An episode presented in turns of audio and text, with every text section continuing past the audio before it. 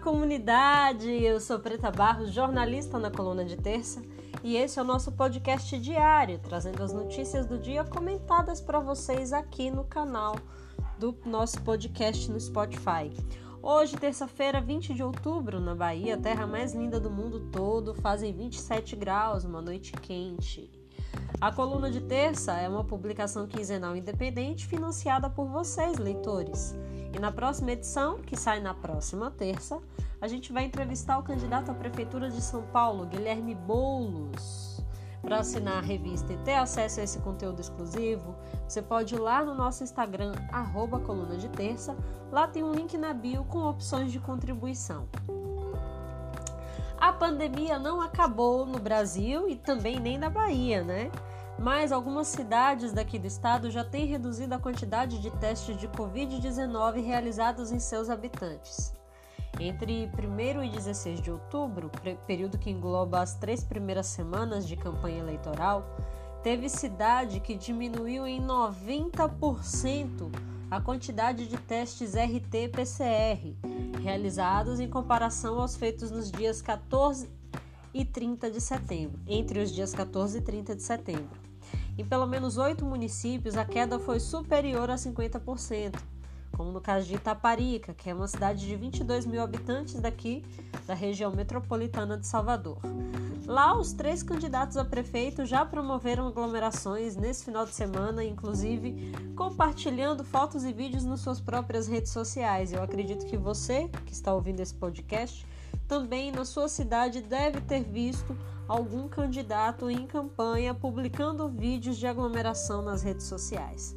Pessoas sem máscara, sem distanciamento e muitas vezes até consumindo bebidas alcoólicas são vistos nos atos políticos da atual prefeita, professora Marilda, do PSB, que está tentando a reeleição. E os seus opositores, Raimundo da Hora e Zezinho, do, do, Raimundo da Hora do PSD e Zezinho do PTB, também não ficam atrás. Para Matheus Todd, infectologista da SOS Vida, uma das diretrizes para enfrentar a pandemia era e continua sendo testar. Desde o início da pandemia, a Organização Mundial da Saúde diz sobre a importância da testagem para conhecer quem está infectado e isolar essas pessoas. Foi assim que a China e outros países é, conseguiram conter o avanço do coronavírus, realizando testes em massa. No Brasil, no entanto, nós nunca chegamos a testar muito e isso impactou na forma como lidamos com a pandemia. Até hoje a gente não sabe exatamente a dimensão do problema que a gente enfrenta aqui no Brasil, a não ser os casos de alguns municípios que realizaram testagem em massa. O médico também se mostrou assustado com o fato de que o LACEN, o laboratório do estado, está testando menos do que a sua capacidade devido à baixa demanda dos municípios. Aqui na Bahia nós temos 417 municípios e a capacidade do LACEN é de realizar até 5 mil testes por dia. É, para ele, esse é o momento das cidades aproveitarem a oferta para darem prioridade a esse teste, o RT-PCR em detrimento do teste rápido que a gente já sabe que é menos confiável, né? No combate à pandemia e na possibilidade de surgir uma segunda onda de contaminados no país, a forma como lidamos melhor com isso é através de testar. Se houver mais testes, o máximo que o Estado conseguir, a gente consegue identificar os casos e isolar, evitando que o vírus se espalhe. Mas, se a gente não testa, é, a, a, outra alternativa que tem é isolar todo mundo, o que também não aconteceu e não está acontecendo no país. Ou testa, como diz a OMS, ou faz um isolamento severo, mas a gente já sabe que aqui no Brasil a gente não fez nenhum e nem outro, né?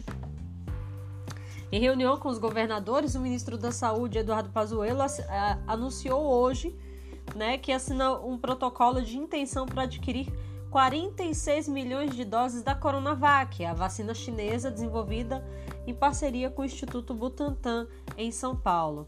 As doses serão adquiridas após aprovação pela Anvisa, né? Segundo o Palácio dos Bandeirantes, a expectativa é comprar o produto até o final do ano e, após o registro, iniciar a vacinação nacional com previsão para janeiro de 2021.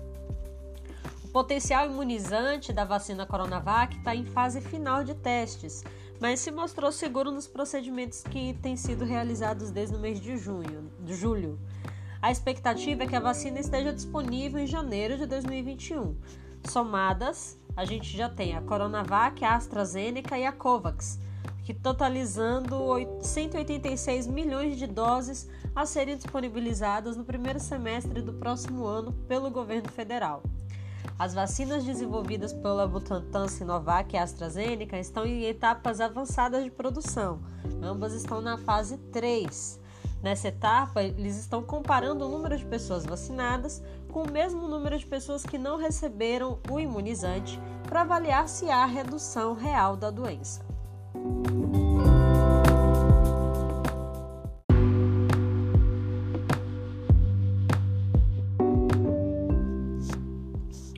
Segundo a Associação Nacional dos Dirigentes das Instituições Federais de Ensino Superior, é, no ano que vem o Ministério da Educação planeja cortar quase um bilhão de reais do orçamento das universidades e institutos federais de ensino.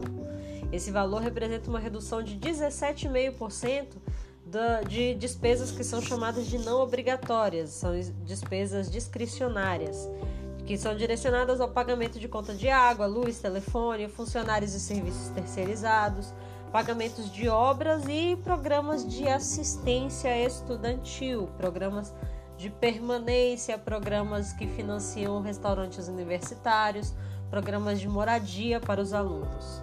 Já as despesas obrigatórias, que não podem ser cortadas, são para o pagamento de salários e de aposentadoria dos professores. E nesse dinheiro o MEC não pode mexer. Mas o dinheiro que ele pode mexer, ele está se, né, se movimentando para que haja uma redução de 17,5% das despesas dos institutos federais. A gente já sabe, esse é o desmonte da educação. É, a gente tem um governo federal que não se importa com a educação das pessoas. Muito pelo contrário, eles entendem que quanto menos educação nosso povo tiver, mais tempo eles continuarão no poder. Esse não é o único golpe na educação planejado pelo governo, né? Afinal de contas, o Partido da Família quer vincular o reajuste do piso salarial dos professores da educação básica à inflação. Essa decisão eliminaria o ganho real previsto na lei atual. As informações foram publicadas ontem pela Folha de São Paulo. A proposta é alterar a lei do piso na regulamentação do Fundo de Manutenção e Desenvolvimento da Educação Básica e de Valorização dos Profissionais da Educação, o Fundeb. Essa lei, que é de 2008, relaciona o reajuste anual dos professores à, à inflação, à variação do valor por aluno do Fundeb, o que resulta em aumentos acima da inflação mas, segundo o governo, pressiona as contas dos estados e dos municípios. O governo, portanto, quer que a atualização seja só pelo INPC, que é o Instituto Nacional de Preços ao Consumidor. O último aumento do piso salarial dos professores da educação básica foi de 12,84%, quando o valor chegou a pasme. Olha qual o valor do piso de um professor da educação básica. R$ 2.886.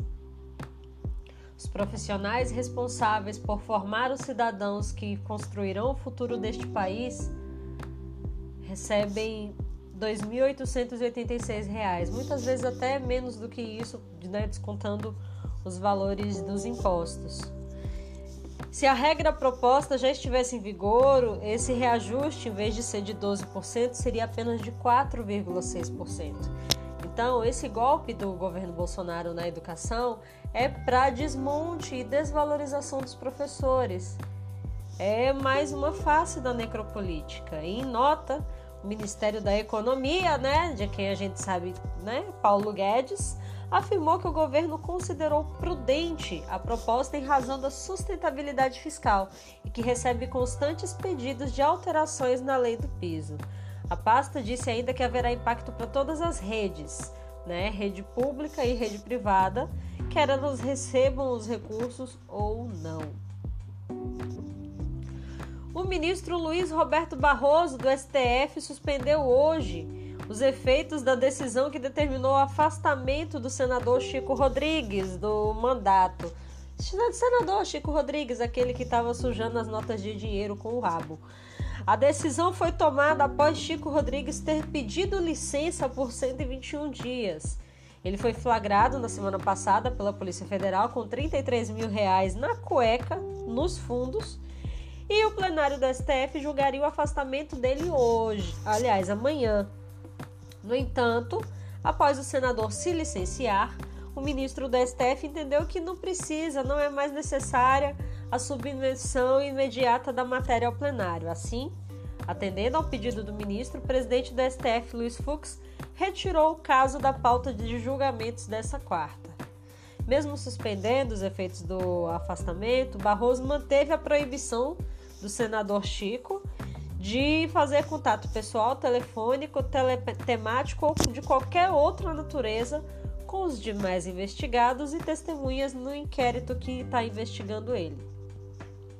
Esse dinheiro foi encontrado na cueca dele numa operação que cumpriu mandados de busca e apreensão na casa dele. O Democratas, partido ao qual Chico é filiado, pediu ao STF para acessar as investigações. A operação apura um suposto esquema de desvio de recursos públicos em Roraima na condução da pandemia do Covid. O senador nega as acusações e afirma que o dinheiro serviria para pagar funcionários em cash, né? Vale lembrar que o senador Chico Rodrigues era também o vice-líder do governo Bolsonaro e possivelmente aprendeu esse macete de usar dinheiro vivo com a família, que a gente já sabe também que é bem conhecida por fazer isso. O suplente, o, o senador pediu licença e quem vai assumir é o suplente dele, que por coincidência também é filho dele. Pedro Arthur Rodrigues deve ser convocado a assumir o mandato em breve. E o ministro do, do STF, Alexandre de Moraes, vai ser o novo relator do inquérito daquela novela que apura se o presidente Jair Bolsonaro tentou intervir na autonomia da Polícia Federal. O nome foi definido em sorteio pelo sistema eletrônico do STF depois que o presidente da corte, o ministro Luiz Fux, determinou a redistribuição do caso entre os ministros do, tribunal. A decisão atendeu a um pedido de defesa do ex-ministro Sérgio Moro, que também é investigado no inquérito. O relator original do processo no STF era o ministro Celso de Mello, que se aposentou do cargo esse mês. Pelo andamento normal, os processos do gabinete de Celso de Mello devem ser repassados ao, ao substituto dele no cargo.